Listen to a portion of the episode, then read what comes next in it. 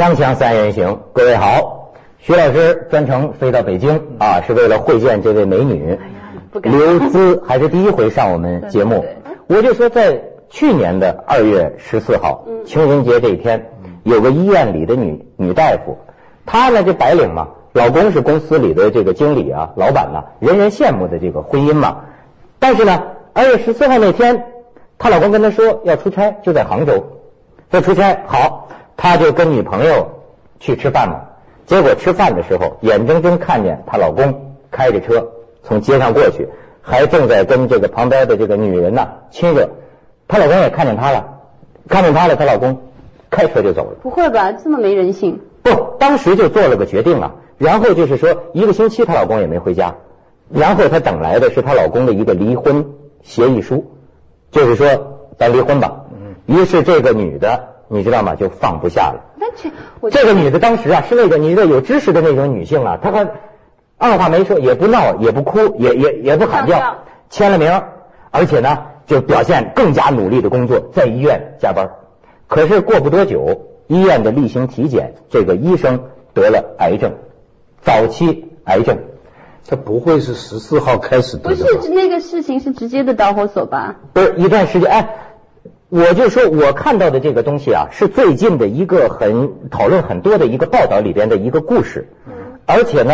我老相信这个癌症啊，跟你这个心理有关，有关系。嗯，就是说，你比如他这个一个讲，就说这个女医生是七十年代的人，哎，说现在七十年代婚姻升职，而且孩子还小，都面临着特别大的压力。现在就说人家研究啊，已经发现典型的七十年代生人得肝癌的、得肾病的、得肝病的，这个专家认为都跟心理性的压力源呢。嗯有关系，咱们仨，你你就是七十年代。对，其实我最有发言权。嗯，对，看上去对啊，很快活，一点都不拧巴。对，但是我觉得其实，嗯，像。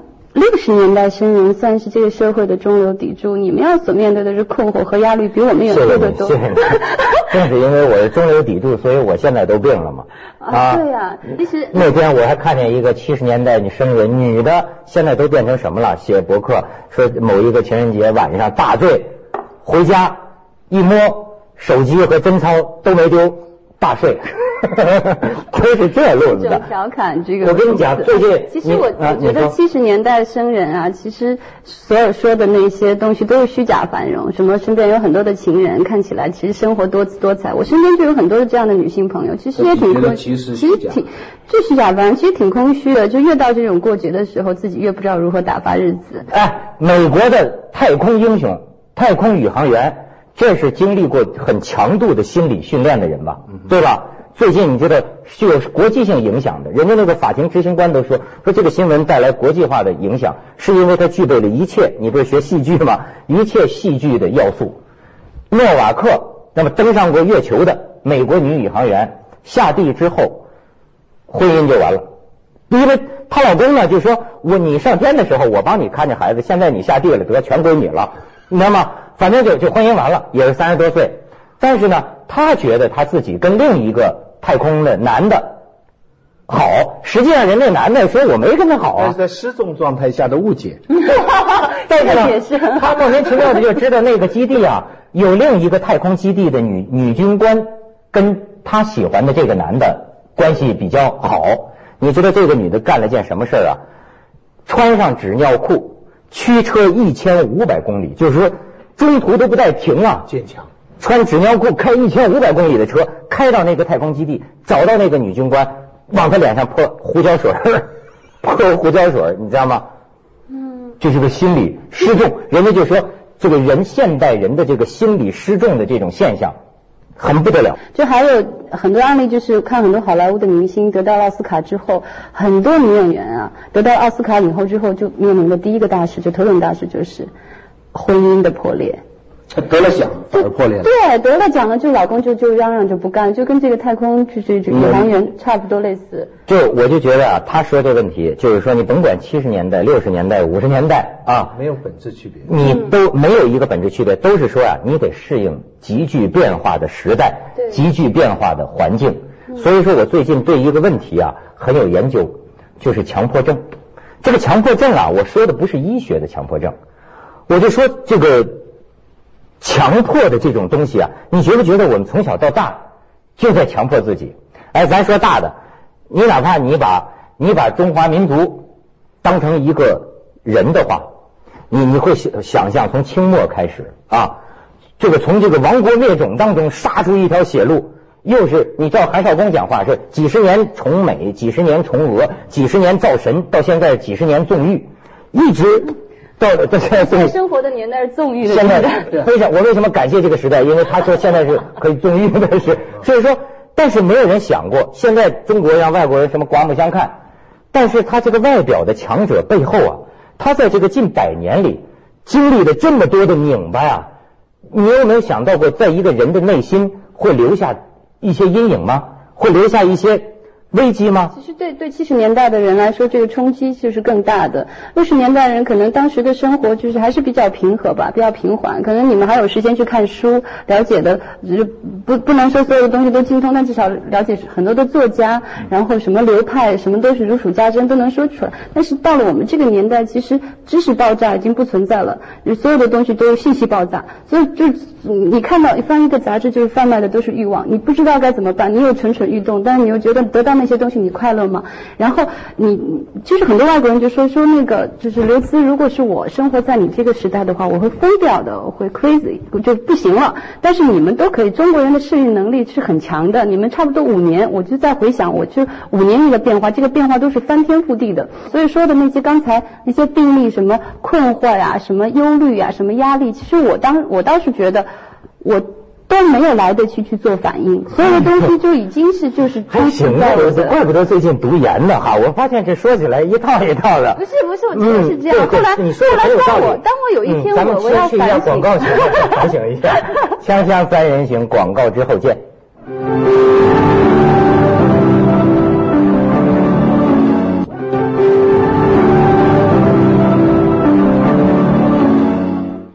就是说，哎，徐老师，他讲的这个其实时代跟价值观的关系啊，其实他们长大的时候就是你你讲的就是四大天王啦，对，香港电视剧啊这些东西，完全以正面的价值观进来的，嗯，这跟前面真的不同，前面的比他们大十几岁的那些人呢，当时是两个东西，一个就是革命的红三红啊红的，另外一些就是西方被禁止的经典的。贝多芬啊，莫扎特啊，什么东西？所以在这两个价值观，他们是扬弃了前面，信纳了后面，就出现了八十年代。可是对他们来说，一开始就是一个商业的。本来呢，如果说中国后来没有八十年代末这个事情的话，嗯，八十年代启蒙的这一代是有办法说服七十年代这一代世界上什么是好的东西的。可是呢，因为那个变化以后，到了九十年代以后，这个世界你。对他们来说，没什么人能够说服他们。什么人骗的厉害，什么人就发达。你明白没有？所以他们这个从来就是在这么一个商业的价值观出来。你知道，你像那天我们找那个叶京导演来做，他就说，对，我就说啊，中国人就像你刚才讲的，举世无双，超强的，说咱们适应能力强。可是现在啊，我就觉得中国人的心理被特别的野蛮粗暴的拧巴了。这种强迫呀。都是有来自外在的，但是最终是你自己对自己的强迫，这会带来啊特别有意思的一个问题。你讲你那个年代五六十年代的人，徐老师，我拿本书跟你说说，《自污与自述》，这叫聂干弩。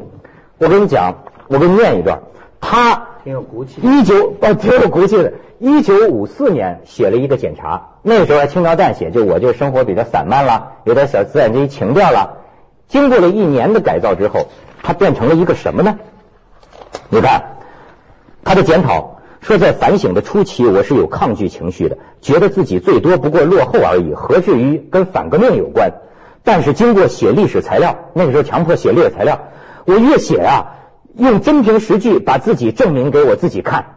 我自己写的每一件事，对我自己都是一顿鞭打，使我在心理和生理上都起了变化，彻夜彻夜失眠。几乎要淹死在自己流的汗里，而同时又不可能又不可忍耐的发冷发麻。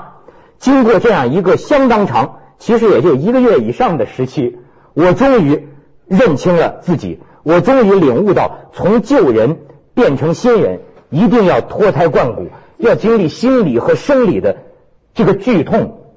我跟你讲，在我看了这个，我跟这聂老真有共鸣。我当年跟大家吹嘘的，就是说我这个人适应能力一流，什么我不爱做的节目，我不感兴趣的话题，给我三天时间，我就能喜欢。是我一次次的这样去做，一次次的这样去做，到最后我发现强迫症就是这样形成的。到最后甚至你看看，你行了是吗？后来不是，到最后我发现呢，没有强迫我就不知道该怎么活着了，甚至于啊，自己做不出任何一个决定。你这样，你到最后你开始依赖这个强迫。你比如说，咱该去吃哪？最好你说了，我我不决定。甚至于你比如说，我在台湾，哎呦，我就觉得我都浪迹街头，我买双鞋，你知道吗？不能自控的。我去了三天，我连我走在街上，我自己很，这就是强迫我，我认为这就是一种强迫症，选择就定不下来，连这么一件小事，哎呀，我彷徨自顾，我说我怎么现在有病了？我连买双鞋我都要去三次，我都决定不下来。这就是那个香港有一部电影，就是张柏芝演的，和刘青云，刘青云他饰演的不就是这样的一个角色吗？就是在大都市里面，就是选择恐慌，选择强迫。我自己特别有意思，我还自己做杂志，其实做杂志就是做简报。我就把我喜欢的一些东西，就是插在一个那个文件夹里面，其中有一页就是我捡了无数的化妆品、护肤品，然后那 我还给那那一篇提了一个标题：满城尽是护肤品。我也选择强迫，所有的东西都这家好那家好，他他家好，我不知道什么东西适适合我，我就。这个你每个朝代的这些强迫，其实都有共同点，就是怕落伍，就是怕自己落后于最先进的东西。沈从文在《编程的题记》里就说过，他说我这个书啊，不是写给那些领导潮流的人看，也不是写给那些跟潮流的人看。你看他他他这个话到今天还在适用。你为什么为什么那个时候聂甘努要要这么做检查？巴金临死之前都不能把他的检查胶带拿出来。嗯。今天的人为了名牌，当初是为了政治洗澡，对不对？那个杨绛写的洗澡，这个东西背后都是一个共同点，就是说中国人呢怕落伍。最近那个 Google 让让我说一句行吗，美女？最近这个 Google 不是发了一个雄心，说要把全世界的这个书全都能上网，不是那出版机构人就不干了吗？你把我们书都上网了，不是这这跟跟谁来买我们？对啊，然后 Google 就说了一句话，是大意啊。说根据达尔文进化论呢，能生存下来的既不是强者，也不是弱者，而是能适应变化的人。你明白吗？我跟你说，强迫自己啊，不是什么坏事。人的进步就是靠你从小强迫自己才进步。但是呢，不要是强迫的。我现在觉得，在中国社会当中，从公司到家庭到更大的范围内，这种外在的强迫的，他不是说我自己觉悟，自己不断。呃呃改进自己是压力，是强迫，甚至于呢，你比如说过去是这个党是吧？是是文革，现在呢，我给你看一个小的一个小视频，我觉得李秀媛发给我，我觉得挺经典。他说的是一个什么意思呢？现在是老板在重新塑造你的，不仅塑造你的思想，而且重塑你的感觉。就是说，有一个员工说跟老板说，我太累了，我要请一天假。然后呢，这个老板就说：“哎呀，你怎么对公司有这么多的要求？我来给你算一笔账，你究竟一年工作了多少天？你看看这个，挺好玩的。”好好好，我们来算一算，好吧？我们来算一算啊，一年有三百六十五天你可以工作，一年有五十二个星期，你已经每星期休息了两天，剩下了二百六十一天。工作，你每天有十六个小时不在工作，去掉一百七十天，那么剩下九十一天在工作。你每天花三十分钟的时间喝咖啡啊，加起来有二十三天，剩下六十八天在工作。你每天午饭的时间你花掉一个小时，又用掉了四十六天，还有二十二天在工作。通常你每年请两天病假，这样你的工作时间只剩下了二十天。你每年都有五个节假日，公司是休息不上班的，你只干十五天。每年公司还慷慨的给你十四天的旅游度假期。啊，算下来你就工作一天，一年你只工作一天，小杨，你要请一天假。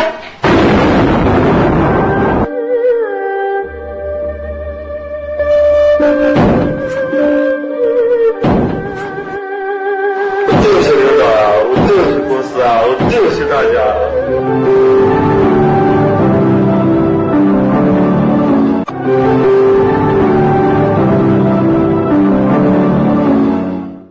跟你讲什么叫强迫症？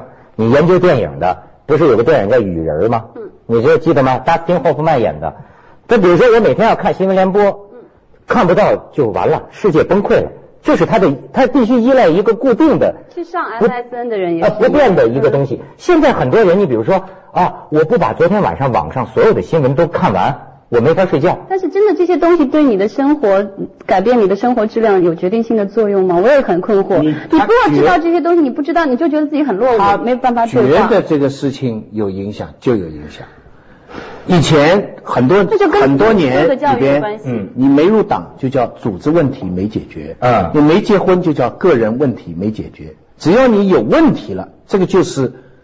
就是要强迫。现在有很多人是 LV 的问题没解决，对不对？很多女的 LV 问题没解决，所以这就是一个，就是一个强迫。那买别的，他再买了十个、二十个，他还是没有用。代替不了。假的还是代替不了。你看他这个麻烦吗？很多人，比方说买车，很多人好端端的车什么都好了，就因为人家说了一句：“哎呀，我要是要求低一点的，这个牌子我也能用。”他就听了这么一句，就把这个牌子给否了，然后自己又去追另外一个什么什么什么。嗯嗯。这这解决这些问题的方法就是赶他们都去拍戏，能解决。我觉得拍戏就是最大的强迫症。这其其实全部到骨子里了。嗯。其实是，但是你也从另外一个角度去想，其实拍戏把你赶到一个地方去，比如说我我就是刚拍完一个戏，在那个云南边陲一个叫打洛的地方，就接近缅甸，嗯那个地方什么都没有，没有红绿灯。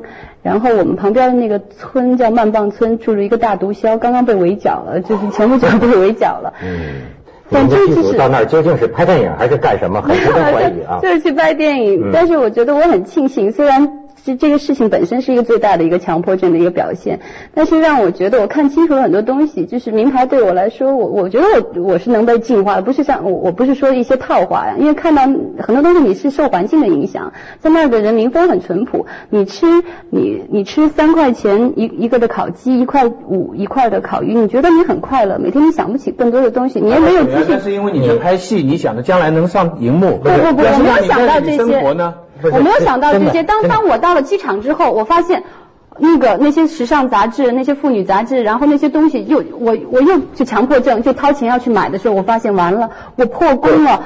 我就就是就是不由自主的要做一件本来没有什么必要的真的没有必要。我跟你是知音。我跟你讲，那天我看见一句话呀，心有所动，说是人的这个焦虑，人的这个心情不愉快，都跟一件事有关。我回到超出超出个人能力的幻想。还有就是你要选择你不能左右的事情。哎，对，超出个人能力的幻想。比方说啊，资本家给你八个小时的时间做这个工作，你硬要用二十四个小时的时间做，结果是什么呢？做的很好，你是第一，对吗？可是你是犯规的，你明白吗？对你自己的身心健康来说，你犯规了，你犯规了。但是呢，你你就没有办法。可是，可是从另一个角度来讲，我们生命的真正的意义，恰恰是在。超出个人能力的幻想，拧巴。所以为什么人类就是拧巴我我告诉你，他讲的这个在乡下的时候，我是在做了好几年农民嘛，嗯，有长长的几个月上年的时间，没有看到女人穿裙子，因为那江西的农民女的是不穿裙子，没有看到女人穿衣服，哎哎，没有看到女人穿裙子，而且整天都是在农田里劳动。可是我还记得有朋友给我寄来几本这个参考书，从上海寄来，包书的一张报纸。是一个周恩来接见当时的加拿大总理，可是那个总理夫人穿的那个裙子，我我记得我在乡下，我这一瞬间有点像他的裙子。我我，但是很多呢，我我我不知道这是人性还是一种虚荣还是什么，反正我印象极深，就是周总理在机场接见，就是见那个加拿大那个那个总理，好像特鲁多吧还是什么，他的夫人的这个裙子把我。很多梦想给换回来了，是男性之间的教育一点都没用。那什么男性本能啊？那他们虽然不穿裙子，可是他们衣服有时候你还是有暴露的对对，很多的，很多的。我判断的那个东西不是因为他的肉体，什么气气质更高贵，我觉得不是是不是肉体，而是那一种。裙裙子嘛，是吧？嗯，对呀，对，你看你的裙子，所以所以后来我我同意王尔德这句话。王尔德说，假如我到了荒岛上，嗯，就算没有任何人，只要有条件的话，我还会打起领结来吃西餐。矫情。王尔德是同性恋，嗯，你看看你这个对，我不知道，我想可能这个是。我不知道这是人性还是就改造不了呢，还是怎么样？我就跟你讲，超出个人能力的幻想，很不光是有我，我是说呀，你自己愿意自由干什么没有关系，最罪恶的是什么呢？野蛮粗暴。我们因为我们发展太快了，所以在很多地方啊，你要适应环境啊，你对你自己啊是个手段呢，太野蛮粗暴。我给你举一个例子，咱们举最近的新闻是吧？国奥队在英国。跟那个什么皇家园林巡游者什么什么玩意儿群殴嘛，现在网上都在大骂呀。就中国足协第一反应道歉，道歉，好歹就就道歉。可是现在人家视频录像放出来，是那帮英国的流氓队员先对我们动作放肆，而且本身就是一个咱跟一个不入流的这么一个球队在那比。人家网上好多人都说，你首先为什么跟这队比赛？再一个，他们动作那么野蛮粗暴，最后我们。你你有没有想到，咱们中国从小老师就要逼着你做检查，甭管什么，你你想通想不通，我跟你说，我们就是这么保守措施。孩子在外面跟人打架了，先叫回来教训一下。对，做检查，你这个呃道歉。所以为什么会变成一个最虚伪的一个地方？不，问题是他们连打三仗啊，他们连续在三个城市，每一个城市都打，是香港报纸很明显的批评。批评我们啊！批评国奥。中国足球所以我怎么连续欧洲三个城市？你问题这个东西就像老师对学生一样，每一次如果作弊啊或什么东西都可能有理由，但是你不能连续几次。就是你不能连续几次。口碑很重要，他在老百姓心目中的口碑就已经是这样，就坏孩子，你就是生活作风有问题。国奥队要去香港，感情还怨我们吗？这事我这你你你不不是专行，详情我也不知道，但是问题是你连续每个城市都跟人打。我们打遍天下无敌手，啊。